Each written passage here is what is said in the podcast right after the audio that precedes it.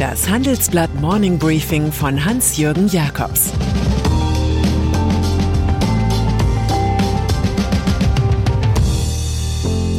Guten Morgen allerseits. Heute ist Donnerstag, der 19. August, und das sind heute unsere Themen. Die neue Nervosität der CSU. Minusfaktor Maß belastet SPD und China entdeckt den Sozialismus. Wahlkampf. Über Umfragen kann man sich immer nur einen Tag lang freuen oder ärgern, je nachdem. Heute wird das Allensbach-Institut mit Ergebnissen zur Sonntagsfrage kommen.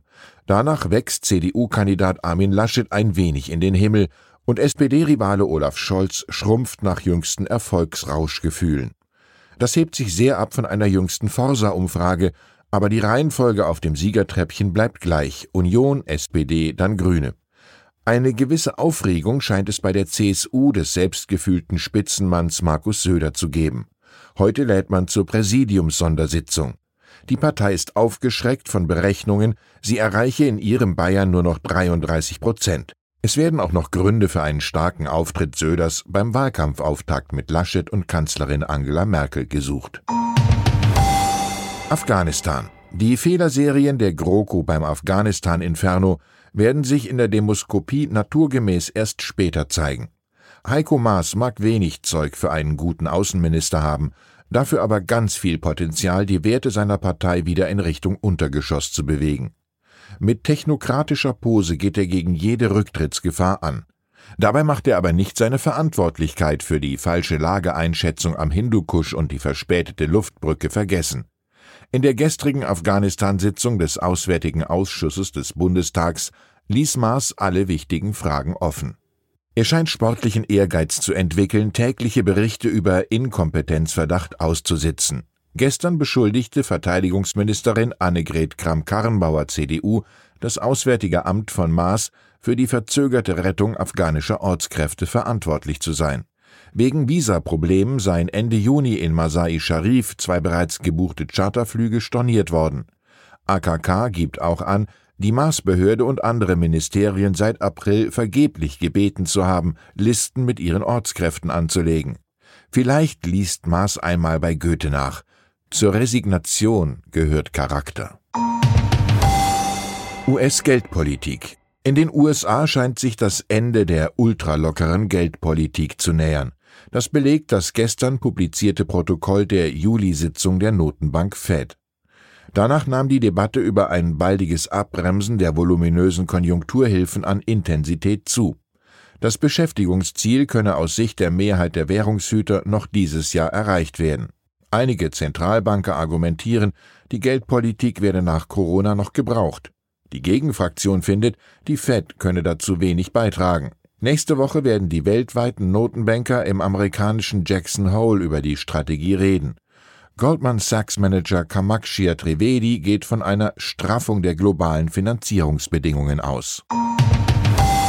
China. Wenn es in Deutschland um Verteilungspolitik geht, wird es stets knifflig. Jedes Detail einer Vermögensteuer oder der Erbschaftssteuer wird seziert, als hinge der Wahlerfolg nur davon ab. In China hebt Staatspräsident Xi Jinping kurz den Arm und kündigt eine umfassende Umverteilung von Reich zu Arm an, inklusive einer Justierung hoher Einkommen. Die Finanz- und Wirtschaftskommission der alleinherrschenden kommunistischen Partei legte jetzt fest, exzessiv hohe Einkommen zu regulieren. Zum volkspädagogischen Gesamtauftrag Pekinger Art gehört, Topverdiener und Firmen dazu zu ermutigen, mehr an die Gesellschaft zurückzugeben. Erst wurde der Sozialismus zum Staatskapitalismus, jetzt führt er den Sozialismus wieder ein. Zu den chinesischen Exzessunternehmen gehört der Internetriese Tencent mit der Volks-App WeChat. Die Firma meldet jetzt, dass ihr Nettoergebnis im zweiten Quartal um 29 Prozent geklettert ist. Treu und brav kündigt Konzernpräsident Martin Lau an, die von der Regierung anvisierten neuen Regulierungen sollten bald kommen. Den Verantwortlichen gehe es um Compliance, soziale Verantwortung sowie faires und vorbildliches Verhalten. Schon Sowjetführer Nikita Khrushchev wusste, dass China ein ganz originelles, ganz kompliziertes Land sei. Es mache alles chinesisch, sogar den Marxismus, Leninismus. Boris Kollardi in der Schweizer Finanzszene war er ein Star, schon in den jüngsten Jahren ein Zahlenmagier. Mit 34 wurde Boris Colladi Chef der Bank Julius Baer. 2018 wechselte der schweizerisch-italienische Finanzmanager dann in den hochexklusiven Gesellschafterkreis der Genfer Privatbank Pictet, natürlich als jüngster Teilhaber in der Historie des Hauses. Nun aber fährt der Aufzug mit dem 47-Jährigen wieder herunter. Laut Pictet hat Colladi entschieden, die Privatbank per 1. September zu verlassen. Zuletzt musste sich der Renegat Vorwürfe anhören, er habe als Julius Bär-Chef beim Thema Geldwäsche nicht richtig hingeschaut. Damit habe der Weggang nichts zu tun, versichert Pictet. Friedrich Dürrenmatt erklärte dazu einst, je planmäßiger die Menschen vorgehen, desto wirksamer trifft sie der Zufall.